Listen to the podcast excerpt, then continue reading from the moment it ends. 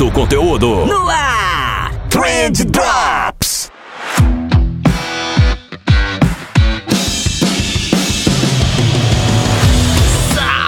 Salve social media, salve empreendedor, salve ouvinte! Tudo bom com vocês? Eu espero que sim, porque comigo tá tudo ótimo. Eu sou o Vinícius Gambetta e esse daqui é o Trend Drops do Trendcast da agência de bolso. E hoje a gente vai falar sobre memes. Olha só que legal, ou memes, né? Se você for mais purista. É não só de memes, mas a gente vai falar de como funciona a seleção natural dos memes, que é um texto do Nicolas Teixeira Cabral, publicado no site Update or Die, que é sensacional e eu vou dar os meus 20 centavos aqui para vocês sobre esse assunto, o que, que eu imagino. Enfim, eu li o texto do, do Nicolas lá e achei que ia ser bacana comentar aqui com vocês. Inclusive, tem o texto aqui na descrição para você ler na íntegra, beleza? Mas antes disso, você já sabe, tem recadinho para você e dessa vez um recadinho da Reportei. Reportei, que é a nossa ferramenta preferida, né? Não só nossa, como do, do brasileiro, né? Quando o assunto é emissão de relatórios, você precisa conhecer a Reportei. Então, cara, em questão de segundos, segundos dá para você emitir relatório de Instagram, Facebook, YouTube, LinkedIn, Google Analytics, Google Ads, MailChimp, é, RD Station e vários reticências aqui, porque tem muita coisa lá, é bem bacana mesmo. Selinho agência de bolso de qualidade, pode confiar. www.reportei.com, testa grátis lá também, não tem por que não usar. E um outro recadinho que eu tinha para dar é sobre aquela caixa, né? Eu acho que a essa altura do campeonato você já deve saber, mas aquela caixa é o nosso serviço de né? Onde você assina aí todos os meses e, e a gente te entrega uma caixinha virtual temática de conteúdo. A caixa desse mês foi sobre como ter boas ideias, tá muito bacana, cheio de conteúdo legal, uma produção de altíssima qualidade. E a caixa do mês que vem vai ser sobre Black Friday, Black Friday, né? Te preparar aí para a data comemorativa mais importante do ano. Vale a pena demais, 29 reaisinhos por mês, né? Assinando agora no mês do lançamento, você garante que não vai ter reajuste esse valor durante pelo menos um ano. Então vai lá, aquelacaixa.com.br, tem link aqui na descrição com mais informações. E por hoje é isso aí mesmo, bora falar de meme.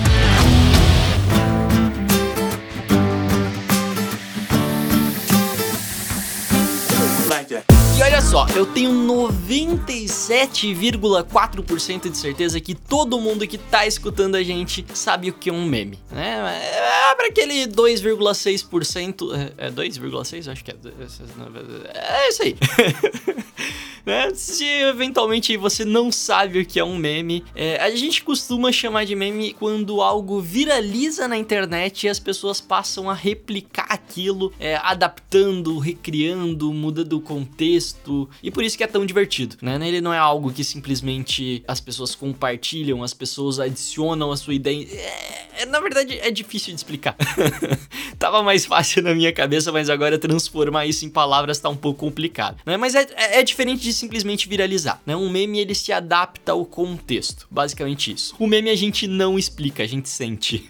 Mas enfim, eu acho que você sabe o que é um meme, né? Mas então, é, uma vez que você sinta esse meme, né? Eu acho legal a gente tentar entender de onde se originou esse termo, que teve aí uma das primeiras aparições no livro O Gene Egoísta do Richard Dawkins de 1976. 1976, olha só, então não é um negócio novo, né? E basicamente nesse livro o Dawkins, que é biólogo, né, tá vivo homem ainda, inclusive, ele propõe que tudo que rola no mundo inteiro, seja bom ou ruim, toda a nossa evolução, todas as conquistas, os afetos, a tecnologia, tudo, tudo, tudo isso, né, não é culpa da espécie ou dos indivíduos, ou seja lá de qualquer outra coisa, né? Ele é culpa, e aqui eu tô fazendo várias aspas gigantes com a mão, né, porque, é, é, enfim, não seria culpa o termo correto, seria mais uma predisposição ali, que tá tudo muito ligado aos genes, que eles seriam a unidade fundamental onde a seleção natural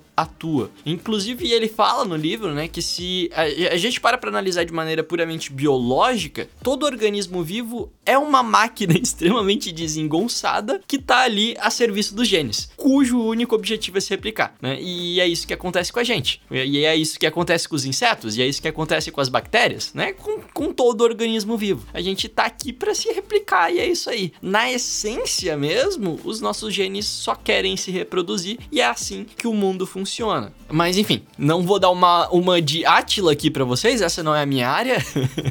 o que importa é que lá no finzinho desse livro, o Dawkins cita pela primeira vez a palavra meme, né? Que dentro do contexto que ele deu, na verdade, ele estava fazendo uma analogia ali, e o meme ele seria como se fosse um pedacinho de cultura que se replica. Então, da mesma forma que a gente tem o gene que leva a carga genética de um indivíduo para o outro, o meme levaria a carga cultural de um indivíduo para o outro, né? O meme que passa a cultura para frente. O, o nome propriamente dito, ele vem do grego mimeme, que significa imitação, né? Mas o Dawkins chamou de meme para facilitar e que bom que ele chamou de meme, fica mais fácil assim, né? E quem sou eu para discutir com Richard Dawkins? Lembrando que isso aí foi em 1976, então não existia Nine Gag ainda, na verdade, é, se não me falha a memória, não existia nem internet. E o que eu acho legal dessa história é que a gente, como profissional de comunicação, pode avaliar a vida de um meme, né? Dentro do contexto que a gente conhece hoje de uma maneira muito parecida com a que o Richard enxergava os genes há quatro décadas atrás. Porque da mesma maneira que os genes querem se reproduzir e eles vão fazer isso respeitando a seleção natural, né, ou seja, o mais adaptado sobrevive, os memes vão funcionar basicamente da mesma maneira. Tanto é que a gente tem memes super legais que acabaram muito rápido e a gente tem memes incríveis que foram eternizados. Né? E é muito foda a gente tentar entender como que isso aconteceu. O que que faz o uma ideia, por mais boba que seja, ser tão compartilhada e o que que faz ela morrer? E eu nem tenho essa resposta. Se você achou que encontrar respostas aqui, achou errado. achou errado, otário. É, eu, eu acho que os memes que conseguem sobreviver e ser passados para frente são aqueles que geram uma identificação muito grande com o público e que ao mesmo tempo você pode adaptar para qualquer realidade, sabe? Então você pega o meme, vai lá, o que eu, que eu brinquei aqui agora há pouco, né? O meme do Rogerinho falando, achou que não ia ter choque de cultura? Achou errado, otário né? E você percebe que as pessoas conseguem usar esse mesmo meme adaptando para praticamente qualquer tipo de contexto e por isso ele é mais repassado para frente. Então você pode falar, pô, achou que não ia ter podcast? Achou errado, otário. Achou que não ia ter alteração? Achou errado, otário. Achou que não ia ter boleto? Achou errado. E assim por diante. Então as pessoas acabam brincando, inserindo isso no dia a dia delas. Então o meme ele não só é engraçado, como um meme duradouro, ele precisa ser adaptável. Né? Eu acredito que seja assim, pelo menos.